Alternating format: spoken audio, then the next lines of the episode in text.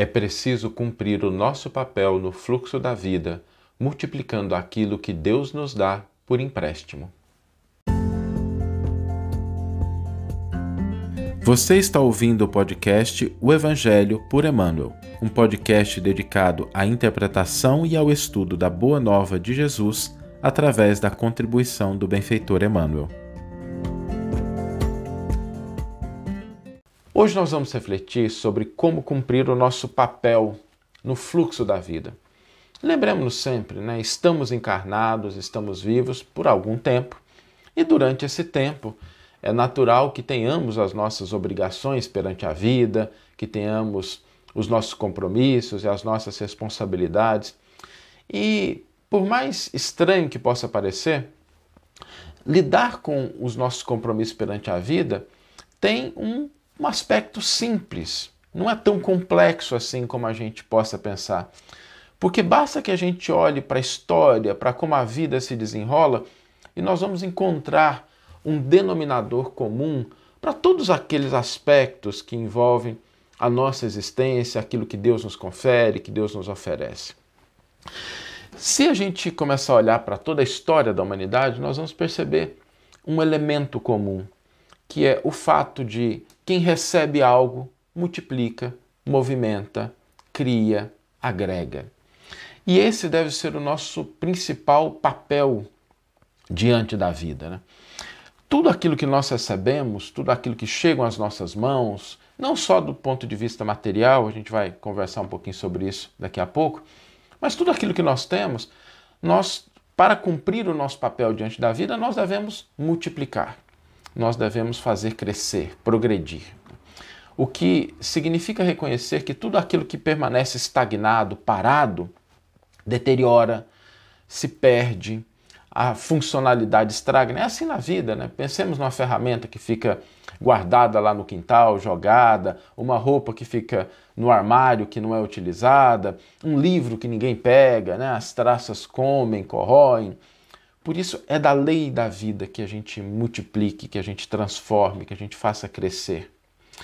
Se a gente pensar, por exemplo, na ciência, a ciência, se a ciência fosse restrita às cátedras, né? como em alguma época no passado acabou, em menor grau, mas acabou sendo, né? a ciência era algo restrito, hermético, fechado, ela não se multiplicava, ela não trazia os benefícios, ela não conseguia alcançar as pessoas e de pouca valia era e acabava embrenhando em caminhos menos corretos, né, caminhos sombrios, caminhos de dogmatismo. Na medida em que a ciência começou a se multiplicar, a se estender, a alcançar as pessoas, o progresso foi a consequência natural. Se a gente recebe discernimento, a capacidade de entender, nós devemos multiplicar isso, eliminando a discórdia, o desequilíbrio, se a gente recebe autoridade, nós devemos multiplicar isso, né? levando a autoridade para que ela seja exercida com justiça, com misericórdia, para que a compaixão, a esperança não se percam.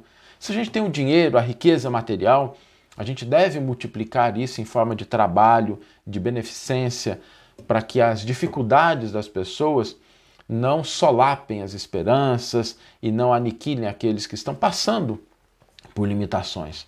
O fato é que tudo que nós recebemos, nós só conservamos de fato se nós doarmos ao próximo. E é, é curioso isso porque isso é uma, uma lei da vida, né? Aquilo que a gente tem, se a gente coloca em movimento, se a gente coloca em transformação positiva, aquilo estabelece o fluxo adequado.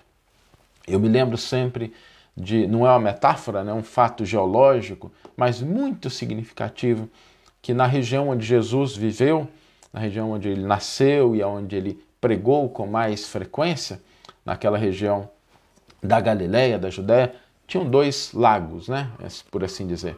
O lago de Genezaré, né, aquela bacia do Tiberíades ali, e o Mar Morto, mais abaixo um pouquinho. E a única diferença desses dois locais é que no primeiro, que era piscoso, que era vivo, que era pujante, as águas passavam e continuavam. No local onde as águas paravam, formou-se o Mar Morto, onde a vida não prosperava. Então, o nosso compromisso, o nosso papel diante da vida é multiplicar, é oferecer aquilo que nós recebemos.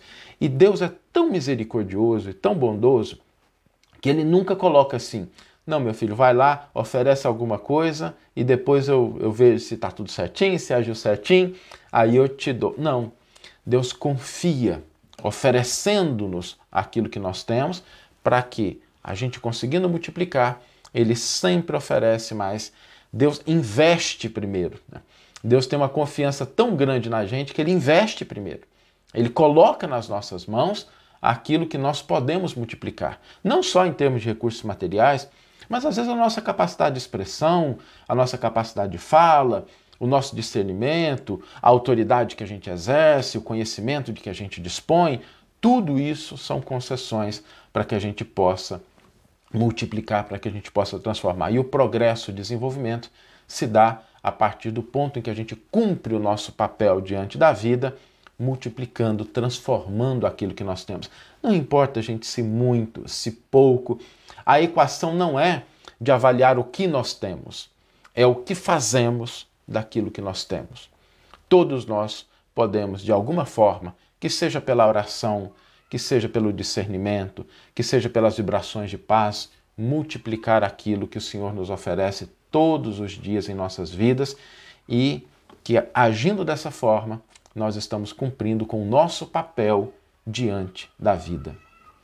E uma pergunta que a gente sempre deve se fazer para poder colocar isso em prática, né? a gente tem falado aqui em algumas reflexões sobre as nossas perguntas, porque às vezes a gente faz perguntas erradas, né? a gente fica perguntando assim: ah, mas por que, que isso me falta? Isso eu não dou conta? Não, né? vamos olhar o seguinte: o que, que eu posso multiplicar, o que, que eu posso fazer com o que eu tenho, com o que eu tenho hoje, com aquilo que está nas minhas mãos.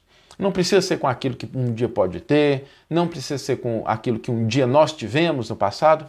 Hoje, o que eu posso fazer, o que eu posso multiplicar, o que eu posso estender, o que eu posso doar com aquilo que temos no dia de hoje.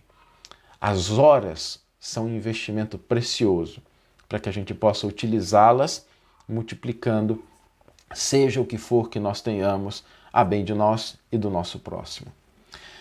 Vamos ler agora a íntegra do versículo e do comentário que inspiraram a nossa reflexão de hoje. Nossa reflexão de hoje foi inspirada em um versículo do Evangelho de Lucas, que é um versículo muito bonito, um versículo que diz assim: Dai e vos será dado. Darão para o vosso regaço boa medida, compactada, sacudida, transbordante, pois com a medida com que medis, sereis medidos de volta. É interessante que Lucas é o grande poeta né, do Evangelho, e ele, as expressões do Evangelho de Lucas sempre são, via de regra, né, mais elaboradas, mais bonitas. E eu acho sempre interessante quando eu leio esse versículo, que ele coloca né, uma boa medida, porque ele está se referindo àquela medida de cereais. Eu não sei se alguém já teve a oportunidade de comprar cereais em feira. Quando eu era pequeno, eu tive a oportunidade de comprar cereais, arroz, feijão, milho em feira. E tinha aqueles litros de óleo, né, que às vezes a pessoa tirava a tampa e utilizava ali para medir. E aqui ele fala da medida, né, que é como se a pessoa pegasse ali os grãos e aí compactada, sacudida, batida assim, para ficar bem socado e colocar um, um pouco mais, né? E ele está falando dessa forma. E eu acho, acho muito interessante como Lucas é, colore né, as suas narrativas do Evangelho. Mas vamos lá, preâmbulo à parte, né? O Emmanuel intitula o seu comentário Doação e Nós. Deus te deu a ciência a fim de que estendas a benefício de nossos irmãos com tal devotamento que a ignorância jamais consiga entenebrecer os caminhos da humanidade. Deus te deu o discernimento para que o teu concurso verbal ajude a compreensão dos que te ouvem, de tal modo que a tua presença, seja onde for, venha se constituir em luz que dissipe a sombra do desequilíbrio e o nevoeiro da discórdia. Deus te deu a autoridade, a fim de que exerças a justiça com misericórdia, de tal maneira que a compaixão não desapareça do mundo sob as rajadas da violência. Deus te deu a fortuna para que o teu dinheiro se faça coluna de trabalho e da beneficência com tal abnegação que a penúria jamais aniquile os nossos companheiros, ainda menos felizes, nas trilhas da provação e do desespero. Deus constantemente algo te dá. Entretanto, só conservarás e multiplicarás os talentos recebidos através das doações que fizeres. Todos somos tão somente usufrutuários dos bens da vida, os quais, no fundo, pertencem unicamente ao Senhor do universo, que nos conserva nas mãos segundo o proveito e o rendimento que lhes venhamos a imprimir. Dai e dar-se-vos-á, afirmou Jesus. Isso, na essência, quer dizer: Deus te dá para que dês. Que você tenha uma excelente manhã, uma excelente tarde ou uma excelente noite e que possamos nos encontrar no próximo episódio. Um grande abraço e até lá!